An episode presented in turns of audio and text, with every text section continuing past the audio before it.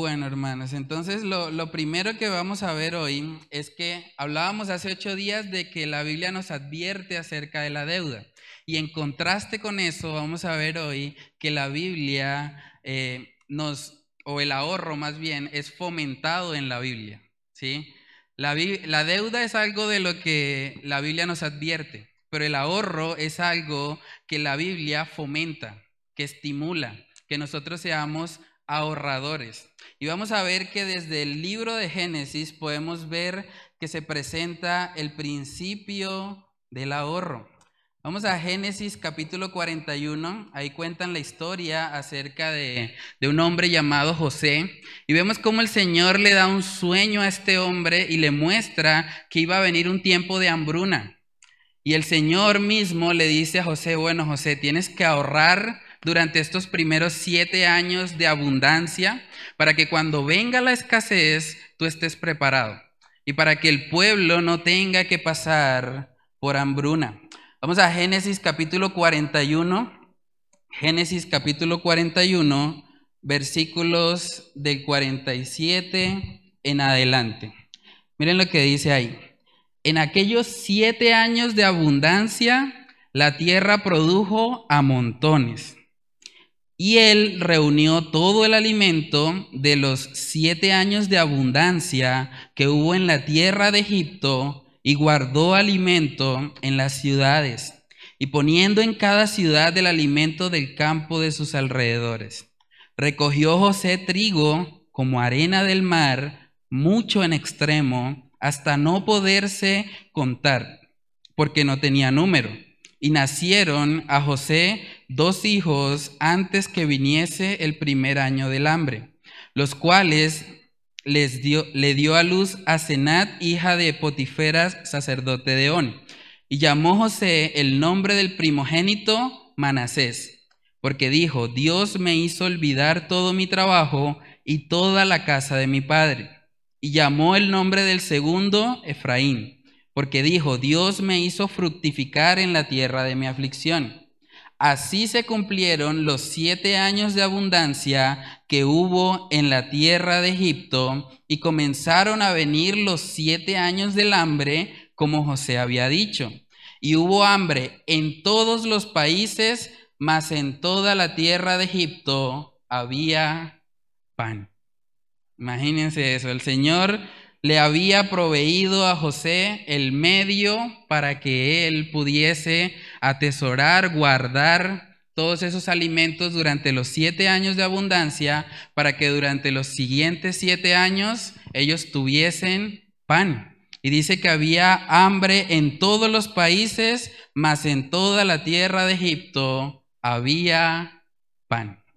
Ese es el principio del ahorro. Cuando nosotros ahorramos, de alguna manera estamos diciendo, Señor, yo voy a, a, guardar una parte de lo que tú me das, porque yo entiendo que el futuro es incierto. Yo no sé si va a venir una hambruna, yo no sé si va a venir una situación difícil, y es necesario que yo esté preparado para eso. Hermanos, históricamente la economía siempre ha tenido ciclos. Ustedes pueden preguntarle a una persona que haya estudiado economía o pueden investigar en internet y se dan cuenta que siempre en la economía existen lo que, lo que son los ciclos económicos. Y hay momentos en el que el mercado está alto y hay momentos en que el mercado está bajo. Esa es una realidad. Entonces, ante, ante eso, ¿qué deberíamos hacer nosotros como creyentes? Si sabemos que van a venir tiempos de abundancia, pero también van a venir tiempos escasez. Entonces, en los tiempos de abundancia, siguiendo el ejemplo de José, deberíamos poder ahorrar y guardar para que cuando lleguen las vacas flacas tengamos cómo responder. Dice la palabra de Dios también en Génesis capítulo 8, Génesis capítulo 8, versículo 22. Génesis 8, 22 dice, mientras la tierra permanezca, no cesarán la sementera y la siega, el frío y el calor, el verano y el invierno, y el día y la noche. Uno podría pensar, pero ¿qué tiene que ver eso con, con, ahorrar, con las finanzas? Si tenemos en cuenta que en ese contexto la principal forma de economía era la agricultura, entonces cuando ahí dice que siempre habrá la cementera y la siega, o en otras palabras, siempre va a haber una siembra y una cosecha, siempre va a haber frío o calor, verano o invierno, día y noche, entonces el Señor está estableciendo que van a haber momentos para sembrar y van a haber momentos para cosechar, ¿cierto? Entonces, a la luz de eso, también vemos en Eclesiastés, vamos ahí, Eclesiastés capítulo 3. Eclesiastés capítulo 3 en el versículo 2. Dice ahí, bueno, está hablando de que todo tiene su tiempo y dice en el, en el versículo 2, hay tiempo de nacer y tiempo de morir tiempo de plantar y tiempo de arrancar lo plantado. Entonces ahí vemos que hay un tiempo específico para cada cosa. Entonces, teniendo en cuenta eso, nosotros como creyentes debemos estar preparados para cuando vengan esas vacas flacas, para cuando vengan los tiempos de escasez. Vemos que el apóstol Pablo también vivió estos ciclos. Vamos a Filipenses capítulo 4. Filipenses capítulo 4 en el versículo 12. Miren lo que dice ahí. Sé vivir humildemente y sé tener abundancia. En todo y por todo estoy enseñado, así para estar saciado como para tener hambre así para tener abundancia como para padecer necesidad. Otra vez, hay un tiempo de abundancia y hay un tiempo de escasez. Y el apóstol Pablo dice que él estaba preparado. O sea, que él había aprendido a contentarse cualquiera que fuese su situación. Y es importante que ante esa realidad, hermanos, nosotros podamos ser personas que ahorran y que prevén los tiempos de escasez. Eso es lo que nos enseña también la palabra en el libro de Proverbios y curiosamente nos, nos insta a mirar a las hormigas. Vamos ahí. Proverbios capítulo 6. Proverbios capítulo 6, versículo del 6 al 8. Miren lo que dice ahí. Ve a la hormiga, oh perezoso mira sus caminos y sé que sé sabio. Imagínense hasta dónde ha llegado el ser humano que aprende ahora de una hormiga. La hormiga nos da ejemplo a nosotros.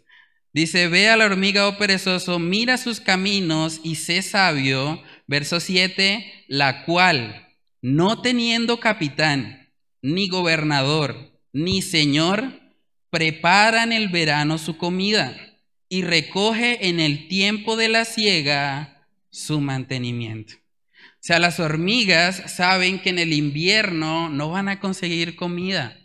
Por lo tanto, ellas aprovechan en el verano para poder, gracias hermano, para poder ahorrar el alimento que ellos necesitan para el tiempo en el que no pueden trabajar. O sea, las hormigas tienen claro que hay ciclos que hay un verano y que hay un invierno, ¿sí? Entonces, ahí vemos, hermanos, que las finanzas es algo eh, que constantemente presenta altibajos. Hay tiempos de bonanza y hay tiempos de escasez. Ustedes pueden preguntarle eso a cualquier familia y las familias siempre van a decir, nosotros hemos pasado por las verdes y las maduras.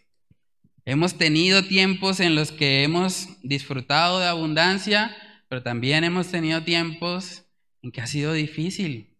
Y es una constante para todo el mundo. Entonces, sabiendo nosotros eso, deberíamos poder aprovechar los tiempos de abundancia para ahorrar.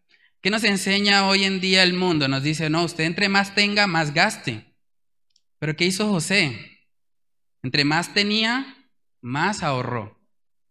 Fue algo totalmente contrario a lo que se esperaría de un tiempo de abundancia, ¿cierto? Dice también la palabra ahí en Proverbios capítulo 10, vamos a verlo. Proverbios capítulo 10, versículo 5. Dice, el que recoge en el verano es hombre entendido. El que duerme en el tiempo de la ciega es hijo que avergüenza. Cuando llegan los tiempos de abundancia, cuando llegan los tiempos en que el Señor nos está proveyendo, deberíamos ser diligentes, deberíamos ser como esa hormiga, trabajando fuertemente en el verano para que de esa manera podamos tener y podamos ahorrar también para las necesidades futuras.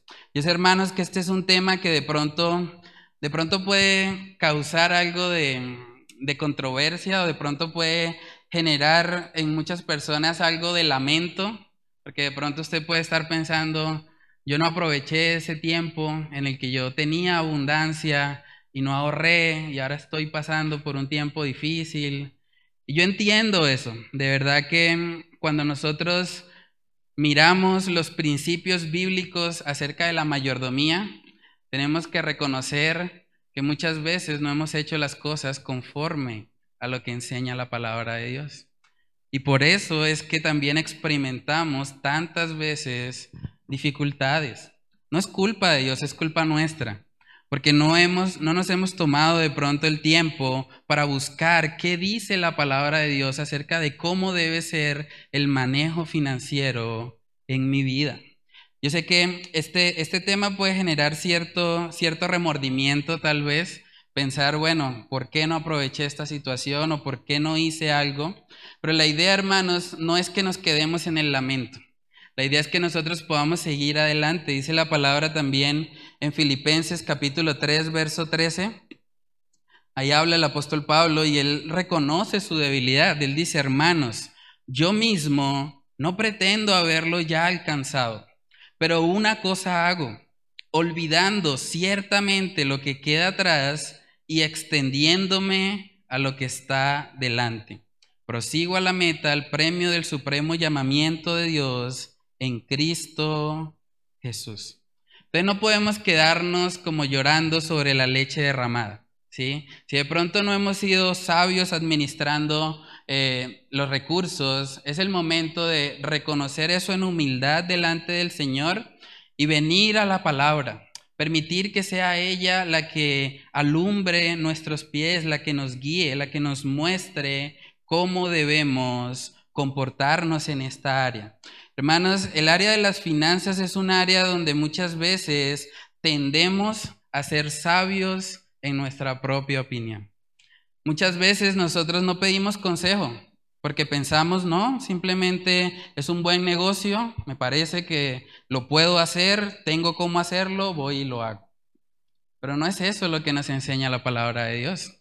La palabra de Dios nos muestra que nosotros debemos siempre buscar personas, líderes que puedan guiarnos, que puedan aconsejarnos para saber si una decisión es conveniente o no.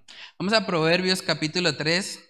Proverbios capítulo 3, versículos del 7 al 8.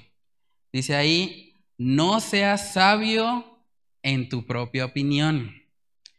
Teme a Jehová y apártate del mal, porque será medicina tu cuerpo y refrigerio para tus huesos. Hermanos, no debemos creernos sabios en nuestra propia opinión. Debemos mirar qué dice la palabra de Dios al respecto. Cuando yo preparaba esto, yo me preguntaba, bueno, ¿cuánto tiempo, cuántos años viví yo sin saber lo que la palabra de Dios dice acerca del manejo financiero?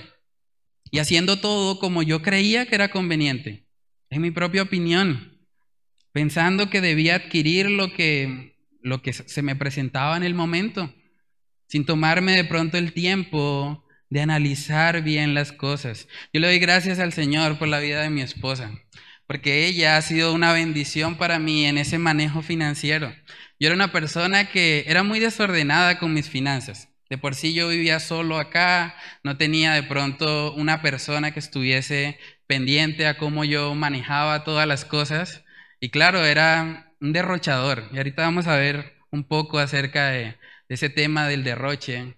Pero gracias a Dios porque ella ha sido mi ayuda idónea para mostrarme y guiarme también por medio de la palabra en este aspecto, en el manejo de las finanzas. en no permitir que sean nuestros impulsos los que tomen las decisiones, sino que con dominio propio podamos decidir y ser sobrios al momento de administrar lo que el Señor nos da. Y vamos a ver que en este tema del ahorro, en este tema de, de la administración de los recursos, hay dos extremos de los que debemos cuidarnos. ¿sí? Vamos a ver cada uno de ellos. El primero es el perfil derrochador. El perfil derrochador. Yo me identifico mucho con eso porque yo era una persona que generalmente comía mucho en la calle, casi no, no me preocupaba por, por hacer de pronto una lista, hacer un mercado, sino que simplemente estaba como viviendo el día a día. Y ese perfil derrochador, la palabra nos advierte de que es necedad. Cuando yo disipo todo lo que el Señor me está dando, me estoy comportando como un necio. Y vamos a ver eso. Proverbios capítulo 21. Proverbios capítulo 21 en el versículo 20. Proverbios 21, 20 dice, tesoro precioso y aceite hay en la casa del sabio mas el hombre insensato todo lo disipa. Una persona insensata es una persona que no es prudente, una persona que no es cuerda, que no actúa de acuerdo al, al buen juicio de la palabra de Dios. Es una persona más emocional que racional. Y vemos que dice que el hombre insensato todo lo disipa. O sea, el hombre insensato no ahorra nada. ¿Por qué? Porque lo que lo controla a él son sus emociones, son sus deseos. Es que él quiere adquirir más y más cosas. Ahí mismo en Proverbios capítulo 21 vemos que se habla acerca de, de una persona que, que ama el deleite. Proverbios capítulo 21, Proverbios 21, 17 dice, hombre necesitado será el que ama el deleite. Y el que ama el vino y los ungüentos no se enriquecerá. Hombre necesitado será el que ama el deleite. No quiere decir que el deleite sea malo en sí mismo, porque hablábamos también en primera de Timoteo 6 de cómo el Señor nos da todas las cosas para que las disfrutemos. No hay nada de malo en disfrutar las cosas que Dios nos da siempre y cuando sean cosas legítimas delante de Él. Pero cuando ahí dice el que ama el deleite, está hablando de una persona que está consumida por eso. Es como cuando hablábamos del amor al dinero. El dinero en sí no es malo, pero el amor al dinero sí es la raíz de todos los males. Entonces una persona que ama el deleite vivirá constantemente en necesidad. Porque lo que a él lo domina son sus deseos más que el buen juicio de la palabra de Dios. Dice ahí, hombre necesitado será el que ama el deleite, y el que ama el vino y los ungüentos no se enriquecerá. En el contexto de esa época, los ungüentos se utilizaban para, para refrescar a las personas. Era algo como para la clase tal vez más alta de la sociedad, los que podían disfrutar de eso, porque veían en un contexto donde había mucha, mucha resequedad. ¿Sí? Y los ungüentos ayudaban a que ellos pudiesen refrescarse un poco, pero la persona que vive para los ungüentos, que vive para el vino, va a permanecer esclava de esas cosas y por lo tanto no va a poder ser un buen administrador de lo que el Señor le provee. La palabra nos advierte que incluso en el barbecho de los pobres hay buen pan. Vamos a Proverbios 13:23. Proverbios 13:23 dice ahí, en el barbecho de los pobres hay mucho pan. O sea, los pobres tienen el acceso al pan, pero ¿por qué siguen siendo pobres, vamos a verlo. Dice, más se pierde por falta de juicio. Ese es el perfil derrochador. Una persona que está completamente gobernada por sus deseos y que por lo tanto no le importa si administra mal los recursos porque su prioridad es simplemente autosatisfacerse. ¿Sí? Entonces ese es un extremo. una persona que tiene un perfil derrochador. Ahora también podemos tener el otro lado de la moneda y es el perfil de un acumulador. ¿Sí? El, el derrochador gasta todo sin pensarlo, todo lo disipa. Ahora el acumulador es aquel que considera que las riquezas son la razón de su vida, son lo que lo definen. Y por eso él está constantemente acumulando cosas, porque él siente que entre más tiene, va a estar mejor. Lo veíamos en Lucas capítulo 12, vamos ahí. Lucas capítulo 12, ahí vemos que el Señor Jesús da esa parábola advirtiéndonos de que nos guardemos en contra de toda forma de avaricia. dice Lucas 12 en el 19, hablando de este hombre que construyó graneros, que tenía muchas posesiones. Miren lo que dice en el verso 19. Y diré a mi alma, alma, muchos bienes tienes guardados para muchos años. Repósate, come, bebe, regocíjate. Pero Dios le dijo, necio, esta noche vienen a pedir tu alma y lo que has provisto, ¿de quién será? Así es el que hace para sí tesoro y no es rico para con Dios. Un perfil de un acumulador es aquel que hace tesoro para sí mismo, para él saciarse, pero no es rico para con Dios. Su prioridad está en esta tierra y por lo tanto esa persona se convierte en un idólatra, porque el dinero llega a ser su Dios. Vamos a Colosenses capítulo 3, Colosenses capítulo 3, en el versículo 5. Colosenses 3, 5 dice ahí, haced morir pues lo terrenal en vosotros, fornicación, impureza, pasiones desordenadas, malos deseos y avaricia, que es que idolatría, hermanos. Imagínense, esa carta a los colosenses fue escrita a una iglesia. No fue escrita a personas del mundo, a personas que de pronto no conocían al Señor. Les está escribiendo a creyentes. Les está diciendo, tengan cuidado. Deben hacer morir eso. No permitan que esa avaricia se convierta en idolatría en su corazón. El dinero o, como dice Salomón en Eclesiastés, el que ama el dinero no se saciará de dinero. Lo único que puede satisfacer nuestro corazón es la fuente de agua viva que es Cristo Jesús.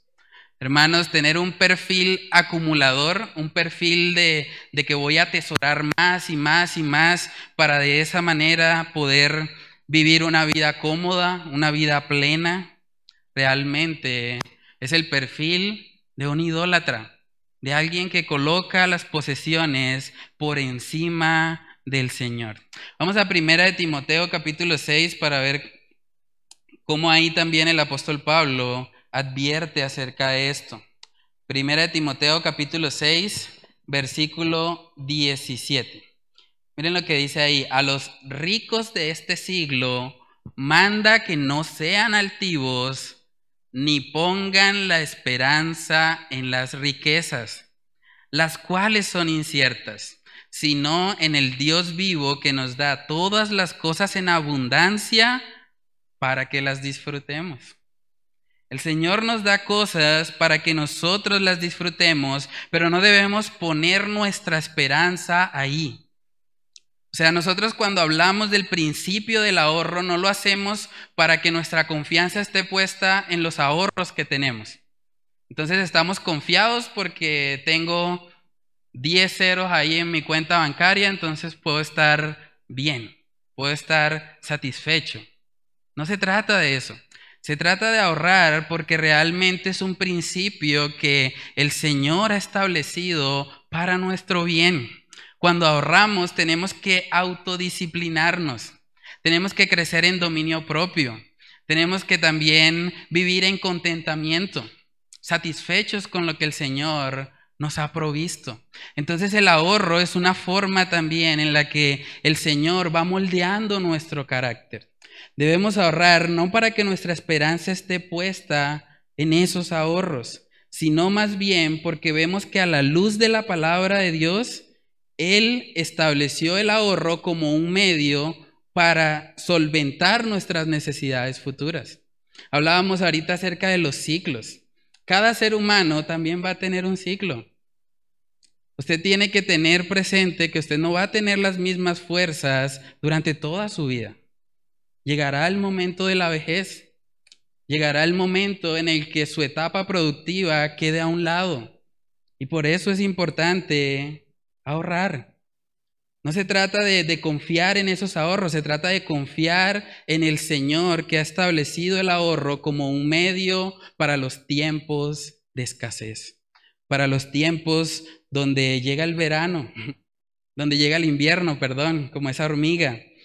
La hormiga en el verano sale a trabajar porque sabe que en el invierno no puede hacerlo. Entonces es importante que nosotros nos examinemos, analicemos nuestros corazones, de qué lado ¿En qué lado estamos más inclinados? De pronto somos más de un perfil derrochador, viviendo o amando los deleites de este mundo, creyendo que eso es lo más importante. O tal vez nos inclinamos más hacia el lado de, un perfil acumulador, de alguien que, que trata de ahorrar al máximo porque de alguna manera confía en que sus ahorros son los que le dan seguridad. Hermanos, necesitamos examinarnos en eso, sinceramente delante del Señor y reconocer si he sido alguien de un perfil derrochador, decirle, Señor, perdóname por administrar mal las cosas que tú me has dado. O si somos más bien de un perfil acumulador, decirle, Señor, perdónanos porque he hecho del dinero y de lo que tú me das mi Dios. He sido un idólatra. Perdóname por eso, Señor. Hermanos, el perfil derrochador necesita crecer en dominio propio y el perfil acumulador necesita crecer en confianza en Dios. Eso es lo que cada uno de ellos necesita. Si lo queremos plantear en una ecuación, podemos decir que el dominio propio más la confianza en Dios nos permite ahorrar bíblicamente. Voy a repetir eso, el dominio propio más la confianza en Dios me permite ahorrar bíblicamente. Usted podría preguntarse, bueno, pero entonces yo cuánto debo ahorrar? ¿Cuánto sería el monto que, que yo debería sacar de mis ingresos para el ahorro? Bueno, la palabra de Dios no establece ningún porcentaje al respecto. Es cuestión de usted analizar su presupuesto y decir, Señor, yo quiero que mi presupuesto no sea un presupuesto como los del mundo. Yo quiero que mi presupuesto sea un presupuesto que te glorifique a ti, que le muestre al mundo que el dinero no es mi Dios y que le muestre al mundo que los deleites tampoco son mi Dios. Que podamos reflejar por medio de nuestro presupuesto que Dios es nuestro Dios. Hablábamos de que el manejo financiero es un reflejo de las prioridades en nuestro corazón. Entonces es ahí donde ponemos eso en práctica. Dice la palabra en 1 Corintios 10, un pasaje que, que ya hemos leído, pero que nos recuerda eso.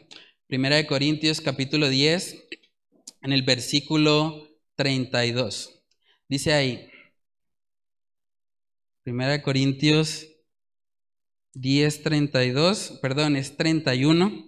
Creo que quedó mal ahí en el, en el proclaim. 1 Corintios 10:31 dice, si pues coméis o bebéis o hacéis otra cosa, hacedlo todo para la gloria de Dios. Un cristiano vive para la gloria de Dios en todas las áreas de su vida. No solamente asistiendo a la iglesia, no solamente sirviendo, sino también con el manejo de los recursos. Hermanos, debemos identificar cuáles son los enemigos del ahorro. ¿Cuáles son esas razones por las que usted dice, no, yo definitivamente no puedo ahorrar? Vamos a ver algunos, algunas posibles razones. Lo primero y lo que hemos hablado muchas veces en esta serie es el tema del corazón. Dice la palabra en Jeremías capítulo 17, Jeremías capítulo 17 habla ahí acerca de la naturaleza de nuestro corazón. Jeremías 17:9 dice, engañoso es el corazón, más que todas las cosas, y perverso. ¿Quién lo conocerá? Esa es la naturaleza de nuestro corazón, es engañoso. Y por eso mucha gente puede vivir engañada pensando, no, yo definitivamente no puedo ahorrar. No puedo porque no me alcanza, porque tengo X o Y eh, responsabilidad. Pero cuando nos vamos a la palabra de Dios y nosotros somos buenos administradores, podemos cumplir con los principios que Él nos ha dejado en su palabra. ¿Cierto? Hablábamos de que problemas del corazón que nos llevan a un mal manejo financiero son la falta de contentamiento, ¿sí? A veces no estamos satisfechos con el nivel de vida que el Señor nos ha provisto. También la falta de dominio propio, puede ser también la avaricia, como lo acabamos de ver, o la raíz de todos los males, el amor al dinero. Entonces lo que debemos guardar en el manejo financiero es nuestro corazón. Ese texto no solamente aplica para las relaciones sentimentales. Guardar nuestros corazones debemos hacerlo en todo tiempo, reconociendo que es el Señor el dueño de todo y el que establece en su manual cómo debemos conducirnos en esta área de las finanzas. Otro aspecto que muchas veces llega a ser como un enemigo del ahorro es el mundo. El mundo en el que estamos no promueve el ahorro de ninguna manera. Como hablábamos hace ocho días, promueve la deuda, el endeudamiento. Entre más endeudados estemos para el mundo, mejor. Porque nos tiene esclavizados a ellos.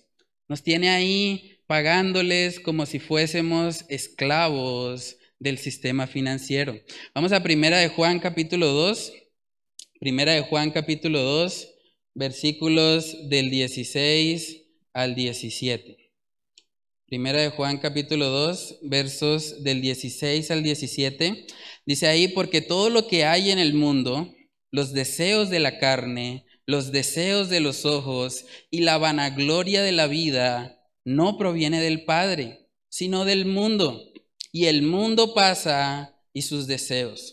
Pero el que hace la voluntad de Dios permanece para siempre. Nos muestra dónde debe estar nuestro corazón. Nuestro corazón no debe estar en este mundo que pasa. Debe estar, es en el Señor. Su voluntad permanece para siempre. Yo me tomé la tarea de buscar cómo, cómo estamos los colombianos en este tema del ahorro. Encontré, según, la, según el diario La República, que solamente uno de cada diez colombianos ahorra. Uno de cada diez. ¿Por qué? Porque vivimos en una cultura que no fomenta el ahorro, fomenta el consumismo, fomenta gastar y, y no ser buenos administradores de lo que el Señor nos demanda. Entonces, qué gran oportunidad tenemos nosotros como creyentes para ser buenos administradores y ser luz en esta área también. Llevar el Evangelio a través de un manejo adecuado de lo que el Señor nos provee. También vemos en Primera de Pedro capítulo 5, y esta es una de las razones también por las que decidimos hacer este estudio, y es que el enemigo, Satanás, también nos ataca en esa área financiera. Vamos a Primera de Pedro capítulo 5, Primera de Pedro capítulo 5, en el versículo 8, dice ahí, Sed sobrios. ¿Saben qué significa esa palabra sobrio? La conocemos generalmente como una persona que no está borracha, no está sobria. O sea, una persona sobria es aquella que no está dominada por nada externo. Es una persona que se gobierna a sí misma. Y miren lo que dice 1 de Pedro 5:8, sed sobrios y velad, porque vuestro adversario el diablo como león rugiente, anda alrededor buscando a quien devorar. Debemos ser sobrios y velar. Hermanos, el enemigo también nos ataca en nuestra área financiera. Yo he escuchado muchos testimonios de hombres de Dios que me han dicho, yo tengo muchas tentaciones a nivel financiero. Porque de repente se me presenta una oportunidad y digo, Señor, ¿será que la tomo? Pero de pronto no es algo lícito, no es algo conveniente, pero llega esa tentación a la vida. Hermanos, a veces también por, por una mala administración de los recursos, hay personas que se han apartado de la iglesia. Hay personas que han venido a esta iglesia y que por problemas financieros, por problemas de deuda, por problemas en la mayordomía de los recursos, hoy no están. Y se han apartado de la iglesia y se han apartado de la obra de Dios. Y es muy triste. Es muy triste porque cuando nosotros nos vamos a la palabra de Dios, vemos que ella es lámpara a nuestros pies, ella nos guía para saber cómo debemos comportarnos en esta área. Pero muchas veces, por falta de conocer las escrituras, terminamos tomando malas decisiones. Decisiones que incluso pueden causar que hoy por hoy muchos no estén, que muchos tal vez estén enredados en las cosas de este mundo porque no administraron sabiamente lo que el Señor les ha dado. Hermanos, no debemos olvidar que Satanás está activamente buscando cómo destruirnos. es lo que dice la palabra en 2 de Corintios capítulo 2. Segunda de Corintios capítulo 2, verso 11 dice, para que Satanás no gane ventaja alguna sobre nosotros, pues no ignoramos sus maquinaciones. ¿Cómo llegan esas maquinaciones de Satanás a nuestra vida? Cuando nosotros muchas veces decimos, no, pero yo no estoy satisfecho con lo que tengo, yo quiero más. Y no importa si tengo que entrar en una deuda, no importa si de pronto tengo que, hacer algo que no le agrade al Señor, pero mi prioridad es satisfacer ese deseo. Así llegan los dardos a nuestra mente. Y por eso mucha gente vive continuamente diciendo, no, es que yo simplemente no puedo ahorrar.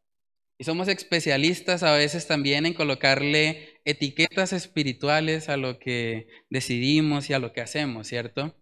Muchas veces yo he escuchado personas que dicen, es que yo no ahorro porque yo dependo del Señor. Y Él me provee. Y eso suena muy espiritual, pero Dios mismo fue el que estipuló el ahorro en su palabra.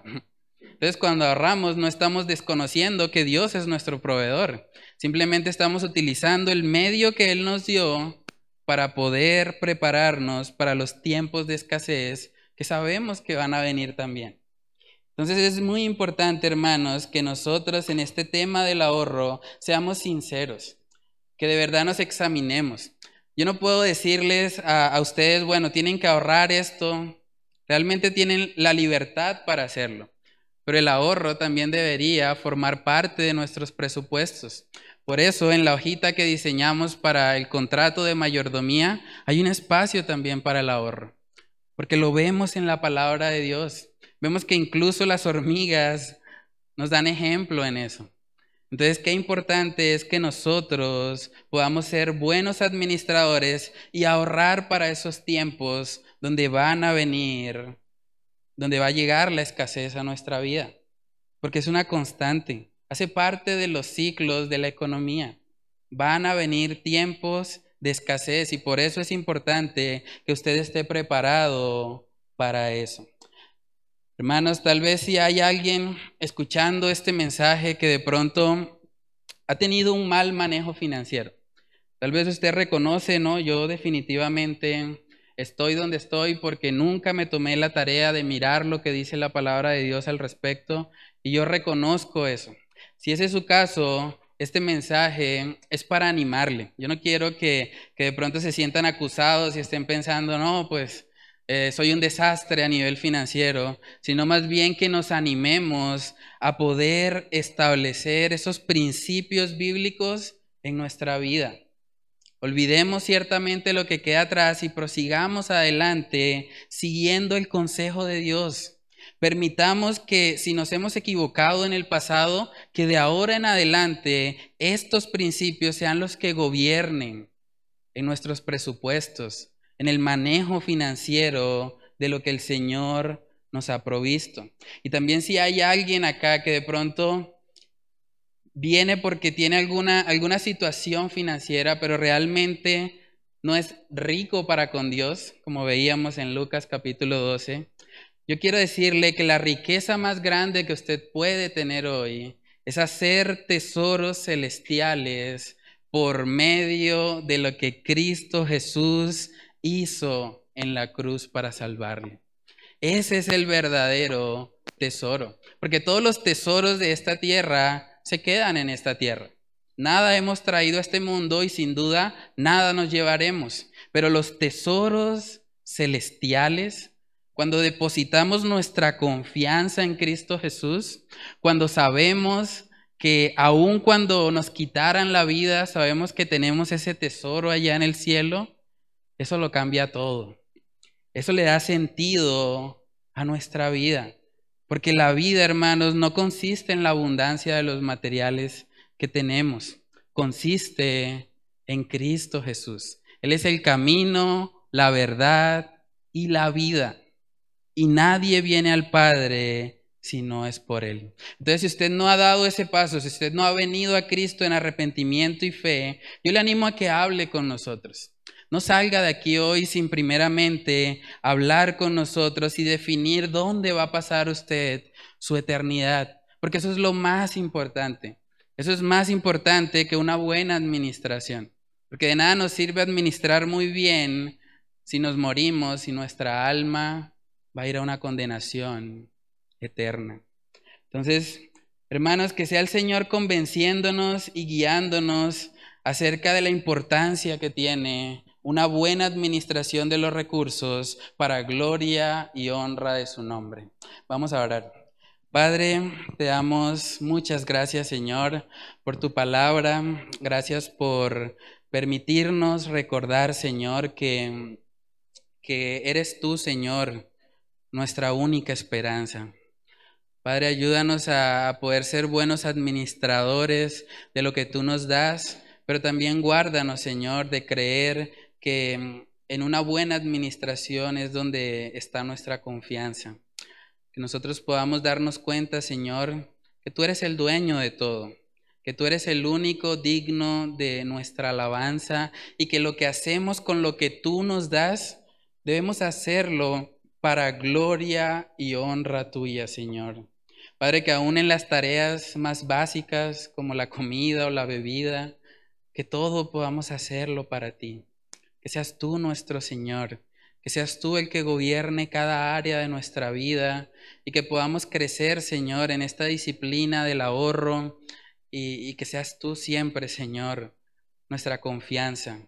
Ayúdanos a crecer en dominio propio, Señor yo sé que a veces llegan tentaciones a nuestra vida, tentaciones para de pronto desenfocarnos, Señor, del propósito que tú tienes. Pero yo te pido, Señor, que seas tú recordándonos que es en ti y solo en ti donde podemos encontrar plenitud de gozo, Padre. Señor, ayúdanos como iglesia a ser buenos administradores de lo que tú provees y que mm, ahora que nos disponemos a salir podamos hacerlo, Señor también reconociendo que eres tú, Señor, nuestra única esperanza. Padre, oramos, Señor, estas cosas en el nombre de tu Hijo amado, Jesús. Amén y amén.